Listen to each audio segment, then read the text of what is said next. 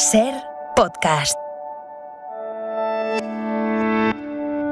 Soy Nieves con Costrina y estás escuchando Acontece que no es poco, un podcast donde no te contamos nada nuevo, pero te lo contamos de otra manera.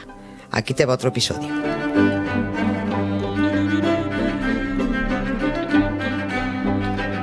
Hola Nieves, buenas tardes.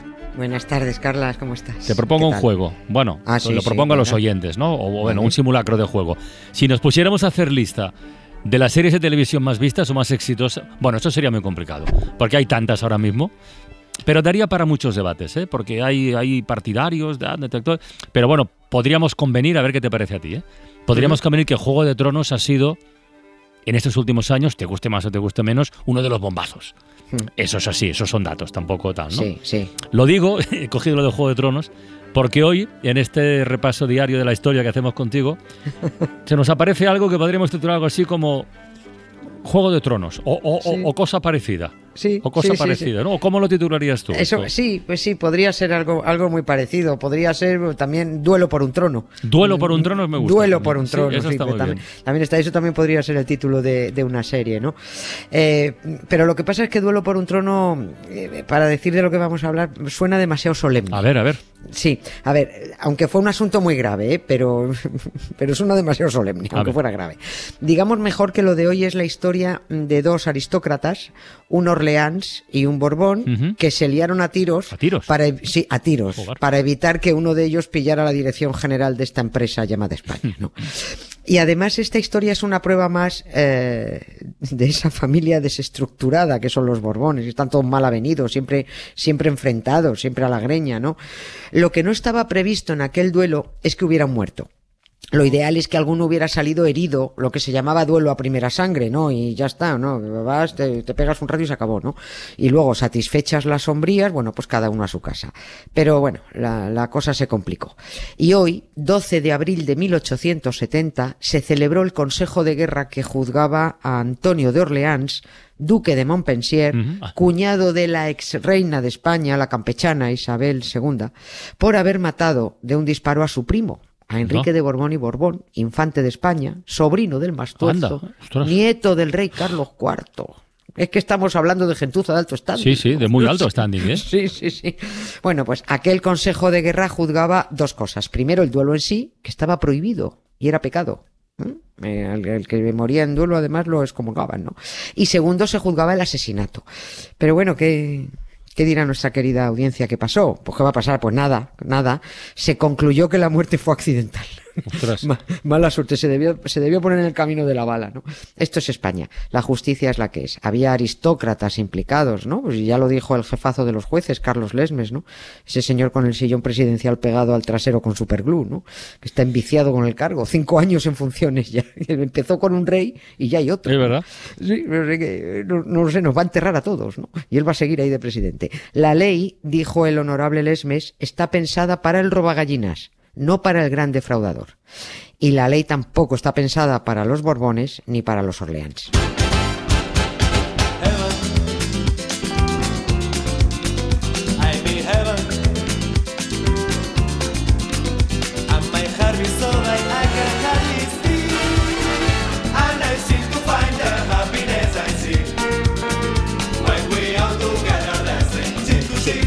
A ver, que esto tiene tela de la buena, ¿eh? ¿Cómo, eh, ¿cómo se llegó a ese duelo entre, entre los dos parientes? Sí. Al- algo tendría que pasar entre ellos, ¿no? Sí, es ah, decir, algo... Es que, a ver, no se aguantaban. Y no Bueno, se hombre, aguantaban pero desde ya. niños. No, ya, ya, pero no se aguantaban desde niños, ¿no? Eran típicos primos que se, que se odiaban, ¿no? Vamos a situar primero la época y, y- y a los personajes, ¿no? Estamos en el Madrid de 1870. Hacía año y medio que doña Reina Isabel II había salido expulsada de España con toda su prole. Antonio de Orleans, casado con la hermana de la reina, mm, eh, fue uno de los que conspiró para apear a su cuñada Isabel II del trono. Ya. Sí, esto, esto lo hemos hablado muchas veces. No hace falta indicar, por tanto, que se odiaban el- el- los cuñados, la reina y, y su cuñado, ¿no? No se hablaban porque la ex reina sabía que su cuñado conspiró para echarla de España, ¿no? Para quien no esté situado, este hombre era padre de la Moñas, de María de las Mercedes, la que acabó siendo un rato después reina de España cuando se casó con su primo Alfonso XII, ¿no? Ya sé que esto parece muy lioso, pero luego en el Cuesta- fondo cuesta se- seguirlo a Sí, veces, ¿eh? Sí, pero yo te aseguro que aunque parezca que nos liamos, tú luego lo pones sobre el papel y te sale Ya. todo. Te sale. Y bueno, eh, precisamente porque los cuñados y padres de los novios se odiaban, eh, la reina no fue luego a la boda de su hijo, Isabel II no, No. fue a la boda de Alfonso XII, dijo, yo no voy por no ver a ese, a ese sinvergüenza, ¿no? O sea, en el fondo los Borbones son muy divertidos por la cantidad de trapos sucios que, que esconden, ¿no? La cuestión es que con la reina expulsada, estamos en ese momento en el que España busca un rey, el único rey democrático que hemos tenido porque su elección se votó en las Cortes entre varios candidatos. Y uno de los candidatos a ser rey fue el cuñado de la reina, Antonio de Orleans. Este es uno de los duelistas. Situemos ahora al otro prota de esta historia. Enrique de Borbón y Borbón, también cuñado de la reina, porque era hermano del rey, Francisco, el gay. A ver, a ver, un momentito. Claro, un momentito, claro. Un momentito, para intentar aclararnos. Los dos duelistas eran primos entre sí, ¿no? Esto es así. Eran Sí. primos. Y a la vez, los dos eran cuñados de Isabel II. Sí. Con un cuñado has dicho que no se hablaba, ¿y con el otro? Eh, A ver, con el otro sí, con Enrique se hablaba, pero como cascó en el duelo, pues también dejó de hablarse, evidentemente, ¿no? Vamos a por qué se produce el, el duelo en, en- en la carrera por ser elegido rey, a la que se apunta Antonio de Orleans, había varios requisitos. Y uno de ellos es que no fuera Borbón. El que se presentara no podía ser Borbón. Ya. Los Borbones la pifian siempre. Recordemos, hombre, al general, al general Prin, al- al- a tu paisano catalán, Sí, al sí, presidente de del gobierno, sí. gritando aquello, decía, los Borbones jamás, jamás, jamás, ¿no? Bueno, pues cuando Enrique de Borbón se entera de que su primo Antonio de Orleán se postula para rey de España, un tipo que había conspirado para echar a la reina, dice, ah, no, de eso nada. Y empieza a haber un cruce de artículos y de panfletos poniéndose a parir los dos, ¿no? Enrique de Borbón, duque de Sevilla y grande de España, y maestro masón, que era un maestro masón de la logia francesa, Enrique IV, pues claro, no podía aspirar a ser elegido rey porque era un Borbón, pero iba a hacer lo imposible para que su primo Antonio de Orleans tampoco lo fuera, ¿no? El tono de los artículos que se fueron cruzando y los panfletos que se distribuían fueron a más, a más y a más y la cosa se calentó muchísimo. Cada vez se decían peores cosas. Enrique de Borbón llamaba a su primo a Antonio, lo llamaba truán, calumniador, enemigo político, traidor, corrupto, No de todo. Sí, sí, sí, de todo. Que- eh, que- eh, pero era verdad, eh, era todo eso y más. Pero lo que más le molestó al duque de Montpensier es que su primo lo llamara hinchado pastelero francés. Ah. Eso, eso lo rebajó de mucho. Mira. Lo rebajó mucho. Sí, le molestaba esto más que lo de corrupto. Ahí eh, Antonio de Orleans se disparó y retó en duelo a, En- a Enrique de Borbón, ¿no? Se eligieron padrinos y empezaron las visitas a los dos duelistas para ajustar las condiciones. El duelo se fijó para el 12 de marzo de 1870 y allá que se fueron por la mañanita temprano los dos primos a la dehesa de los Carabancheles, a lo que era el barrio de Carabanchel, cuando todo aquello era campo y ahora es todo ladrillo. Vamos a morir, vamos a morir,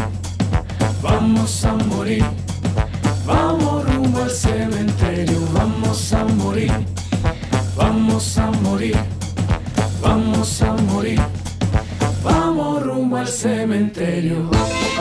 Está bien esta música para acompañar un duelo. Que por cierto, ¿cómo fue el duelo? O sea, hubo muchos disparos, hubo pocos, no sé. Eh, ¿Lo mató a la primera o...? No, lo mató, lo mató la tercera. A la me tercera. voy a- sí, me voy a rectificar a mí misma que Carlos Lemme ya no es presidente del Consejo. Es verdad, de bueno, yo Presidentes. ya por hecho Sí. que todo el mundo lo sabía ya. Sí, pero bueno, yo, como me disparo enseguida, pero bueno, y como doy con el superglue pegado todavía, pero vamos, como voy a acabar en la unidad de vigilancia, que he dicho Rafael Mozos, ¿no? en fin, te decía que lo mató a la, lo mató a la tercera, lo mató a la tercera. Y, y por cierto, si alguien quiere ver las pistolas que usó Enrique de Borbón y Borbón, están en el Museo del Ejército de, Ah, de Toledo, sí. Lo primero que se hizo en este duelo era el paripé que se hacía siempre, intentar convencer a los duelistas de que lo dejaran. Eso siempre se intentaba, ¿no? Pero los duelistas eran muy machotes y muy orgullosos y dijeron que no, que aquí sobraba un cuñado de la reina y era el momento de que uno de ellos desapareciera del mapa. Así que se establecieron los nueve metros de, de distancia y se dio la orden del primer disparo. ¡Pum! Disparo, ¡pum! Y nada, nada, no pasó nada. Cargaron pistolas, volvieron a disparar, otro ¡pum! del infante Enrique y nada. Pero Antonio hace ¡pum! y la bala da en la pistola del Borbón, rebota y le rompe la levita a la altura de la clavícula. Y dice todo el conclave caballeroso que había ahí. Pues lo mismo lo podríamos dejar aquí. ¿no? Claro. Pero no. Ellos mismos se responden, dicen, no, no puede ser, las normas son las normas. Y las normas dicen que tiene que haber al menos una heridita, por pequeña que sea. Y aquí solo se ha roto una levita. Así que no, hay que, hay que continuar. Y al tercer disparo, Enrique de Borbón falló y Antonio de Orleans hizo pleno en toda la cabeza, en toda la cocorota. ¡Pumba! Le voló la cabeza. Caput el duque de Sevilla y grande de España. Un cuñado menos. Y cuando el otro cuñado se percata de que su oponente está frito, dice, vale, acabo de pifiarla yo también. Hosti tú, que lo he matado, ¿no? Eh, Se estaba cumpliendo la previsión que hizo el día antes del duelo Enrique de Borbón, que dijo, si yo lo mato, Antonio no será rey de España, y si él me mata a mí, tampoco será rey. Luego muero contento. O sea, él iba a ganar viviese o muriese, que se, bueno, que se creía él, ¿no? Que iba- en caso que viviese, ¿no? Pero así fue, a Antonio de Orleans se le acabaron sus apoyos al, al trono. O sea, Enrique Borbón murió, pero murió matando, podríamos O sea, decir, ¿no? Sí, sí, sí.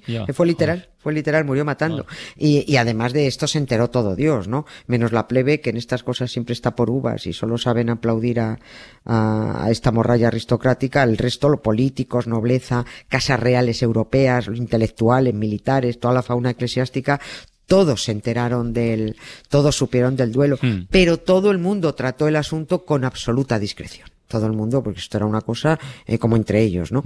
Como Antonio de Orleans, además, era militar, capitán general, nombrado por su cuñada Isabel II, precisamente, pues todo esto no fue sometido a un juicio civil, fue sometido a juicio militar, a un consejo de guerra, que por supuesto iba a quedar en una tontería de condena, porque por mucho que estuvieran prohibidos los duelos y condenados por la iglesia, esta gente se libraba de todo, ¿no? Se le condenó a un mes de, de destierro de Madrid, a un mes, un mes de destierro de Madrid, o sea, o sea que, que se podía ir a su casoplón de, de Sevilla, a su espectacular palacio de, de San Telmo, que por cierto es la sede de la Junta de, de Andalucía, Sí, sí. donde, donde vivía esta gente, ¿no? Y que era su, era su reali- eh, en realidad era su residencia habitual, ¿no? O sea, que era un destierro de chiste, ¿no? Y también fue condenado a pagar una indemnización importante a la familia del muerto, eh, indemnización que fue convenientemente rechazada por el hijo.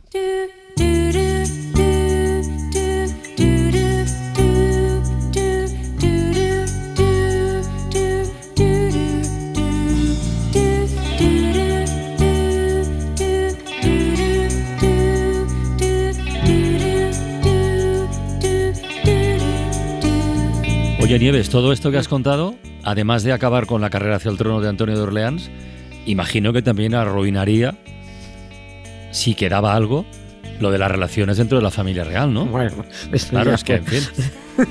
Ya sabes que es tradición en los Borbones que todo lo que sea susceptible de empeorar, empeorará. Todo puede ir a peor siempre. Pero sí, se instaló aún más odio, ¿no? Y, y- pero hay más hipocresías aún. A Enrique de Borbón le hubiera correspondido ser enterrado o al menos ser trasladado después, como han hecho con los demás, al Panteón de Infantes del Escorial. Eso le tocaba, ¿no? Pero no se hizo. Lo enterraron en un nicho de la Sacramental de San Isidro y ahí sigue, ahí sigue en un nicho muy humilde con Enrique de Borbón, ¿no? Enfrente, la Sacramental de San Isidro en Madrid está enfrente de donde estaba el antiguo estadio Vicente Calderón, Sí. ¿no? Y bueno, como era masón, la parafernalia masona en su entierro fue la leche. Cuando la iglesia había declarado herejes y excomulgado a todos los masones porque les estaba quitando negocio a Roma, ¿no?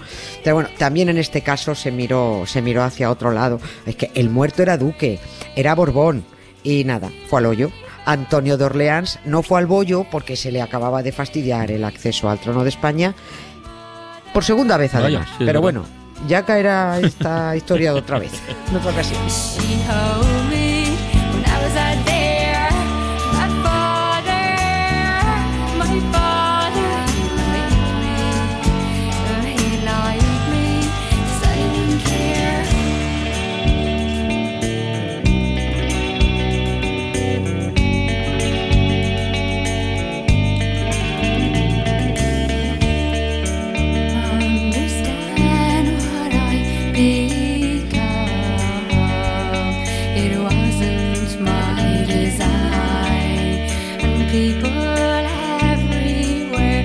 Gustazo cada tarde escucharte, Nieves. Mañana más, ¿eh? Bueno, muchas gracias. Venga, un beso muy grande. Hasta mañana. Para no perderte ningún episodio, síguenos en la aplicación o la web de la SER, Podium Podcast o tu plataforma de audio favorita.